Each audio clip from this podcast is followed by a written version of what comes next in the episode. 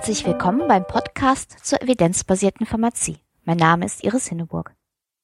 In der dritten Folge erkläre ich, welche Vorteile randomisierte, kontrollierte Studien bei Untersuchungen zur Wirksamkeit von Arzneimitteln haben. Randomisierung, Kontrollgruppe, Verblindung. Diese drei Prinzipien bilden die Grundlage von randomisierten kontrollierten Studien, kurz RCTs. Dadurch kann das Design der Studie zwar ziemlich komplex werden, aber es bietet auch unschätzbare Vorteile. Wenn man in einer klinischen Studie ein neues Medikament untersuchen will, gibt es eine Reihe von Faktoren, die das Ergebnis der Studie beeinflussen können. Dazu zählt natürlich die Gabe des zu untersuchenden Medikaments. Aber daneben spielen auch zahlreiche weitere Einflussmöglichkeiten eine Rolle. Dazu gehören etwa der Gesundheitszustand oder das Krankheitsstadium des Patienten, individuelle Parameter wie Ernährung, Alter, soziale Verhältnisse, der Einfluss des Arztes, die subjektive Einschätzung des Zustandes und viele weitere mehr. Diese Einflussfaktoren können zu einer systematischen Verzerrung auf Englisch Bias der Ergebnisse führen. Eigentlich will man in der Studie aber nur herausfinden, welchen Einfluss das neue Medikament hat. Die anderen Einflüsse werden deshalb auch als Störfaktoren auf Englisch Confounder bezeichnet. Diese Störfaktoren führen dazu, dass man den Effekt des Arzneimittels in der Studie nicht sicher beurteilen kann. In RCTs werden deshalb diese Einflüsse durch drei Prinzipien systematisch kontrolliert.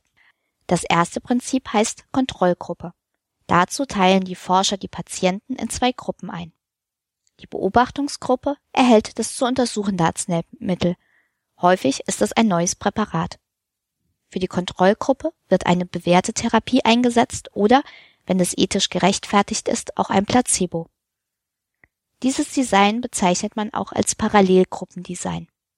Dabei wollen die Untersucher in der Regel nachweisen, dass das neue Arzneimittel besser wirkt als das Mittel in der Kontrollgruppe.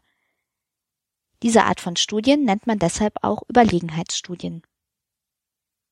Vergleicht man jetzt die Ergebnisse der Behandlungsgruppe und der Kontrollgruppe, kann man feststellen, welcher Teil auf das neue Medikament und welcher Teil auf andere Einflüsse zurückzuführen ist.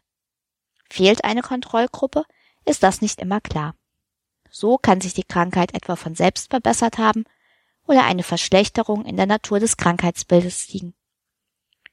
Bei den Gruppen sollte man darauf achten, dass sie tatsächlich bis auf das untersuchte Arzneimittel gleich behandelt werden. In Studienberichten muss deshalb die Behandlung detailliert beschrieben werden. Bei Studien, die eine neue Therapie mit der bisherigen Standardtherapie vergleichen, sollte man auch kritisch prüfen, ob die Standardtherapie nach dem Stand der Wissenschaft erfolgt. Eine zu niedrige Dosierung etwa lässt das neue Präparat viel wirksamer erscheinen, als es tatsächlich ist. Eine zu hohe Dosierung der Standardtherapie dagegen gaukelt dem Leser eine bessere Verträglichkeit des neuen Mittels vor. Das zweite Prinzip zur Kontrolle von Confoundern ist die Randomisierung der Patienten – also die zufällige Zuteilung auf Behandlungs- und Kontrollgruppe. Die Randomisierung sorgt dafür, dass bekannte und unbekannte Confounder möglichst gleichmäßig auf die Behandlungs- und die Kontrollgruppe verteilt sind und damit die Ausgangssituation in den beiden Gruppen möglichst ähnlich ist. Würde eine Randomisierung fehlen, könnte es etwas passieren, dass der entscheidende Arzt Patienten mit bestimmten Eigenschaften, etwa Risikofaktoren, bevorzugt einer der beiden Gruppen zuteilt. Bei der Randomisierung ist es wichtig, dass Patienten und Behandler die Zugehörigkeit zu den Gruppen nicht erraten können. Das wäre etwa möglich, wenn die Zuteilung der Patienten alternierend oder nach Wochentag erfolgt. Deshalb führt bei hochwertigen Studien häufig eine unabhängige Stelle die Randomisierung durch und nicht der Prüfarzt. In der Publikation der Studie sollten Details zur Randomisierungsmethode nicht fehlen, ebenso Angaben, wie die verdeckte Zuteilung gewährleistet wurde. Aufschluss über den Erfolg dieser Maßnahme liefert die Angabe der Basisdaten von Behandlungs- und Kontrollgruppe. In den Studienberichten bezeichnet man das häufig auch als Baseline Data. Das dritte Prinzip heißt Verblindung möglichst aller Beteiligter. So soll gewährleistet werden, dass die Patienten in der Behandlungs- und Kontrollgruppe gleich behandelt werden. Denn auch die Aufmerksamkeit von Ärzten und Pflegepersonal oder weitere angebotene Maßnahmen können sich unterscheiden, wenn die Beteiligten wissen, ob der Patient zur Behandlungsgruppe oder zur Kontrollgruppe gehört. Das Wissen um die Gruppenzugehörigkeit kann besonders bei subjektiven Parametern wie Schmerzen die Wahrnehmung des Patienten beeinflussen.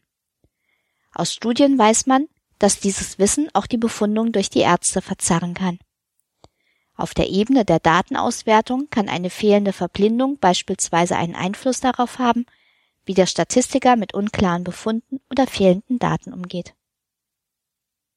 Werden die drei Prinzipien Kontrollgruppe, Randomisierung und Verblindung sachgerecht umgesetzt, ist das Risiko für systematische Verzerrungen in Therapiestudien bei RCTs im Vergleich zu anderen Studientypen am geringsten.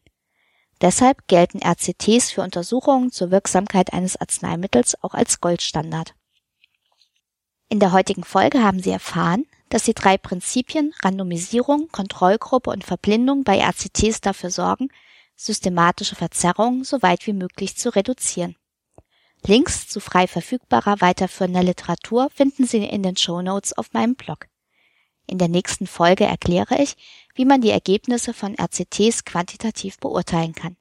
Bis dahin alles Gute und bleiben Sie schön kritisch. Sie hörten den Podcast Evidenzbasierte Pharmazie von Iris Hinneburg. Wenn Sie Fragen, Anmerkungen oder Kritik äußern möchten, freue ich mich über eine Nachricht an medizinjournalistin.gmx.net oder einen Kommentar auf meinem Blog unter www.medizinjournalistin.blogspot.de.